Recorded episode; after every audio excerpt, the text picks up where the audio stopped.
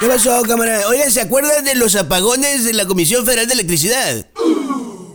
Ah, pues la Japama estos días ha tenido apagones. No más que eh, la Japama, en lugar de los apagones de luz, pues son apagones de agua. Qué nuevas. Pues ahí salió publicado que es que iban a dar mantenimiento. Ey, casualmente otro mantenimiento como el que dicen que le dan como cinco veces al año y que duran un montón de días en los que andamos mugrosos, hediondos y bocasecas.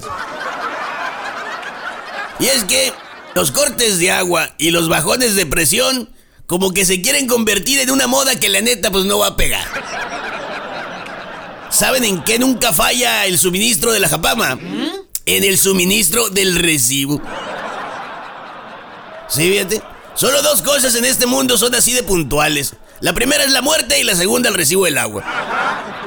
Fíjate, nunca me había tocado que el agua saliera tantas veces al año y tantos días de vacaciones. Bueno amigos, pues ahí los dejo. Me voy a a bañar. Obviamente con agua imaginaria.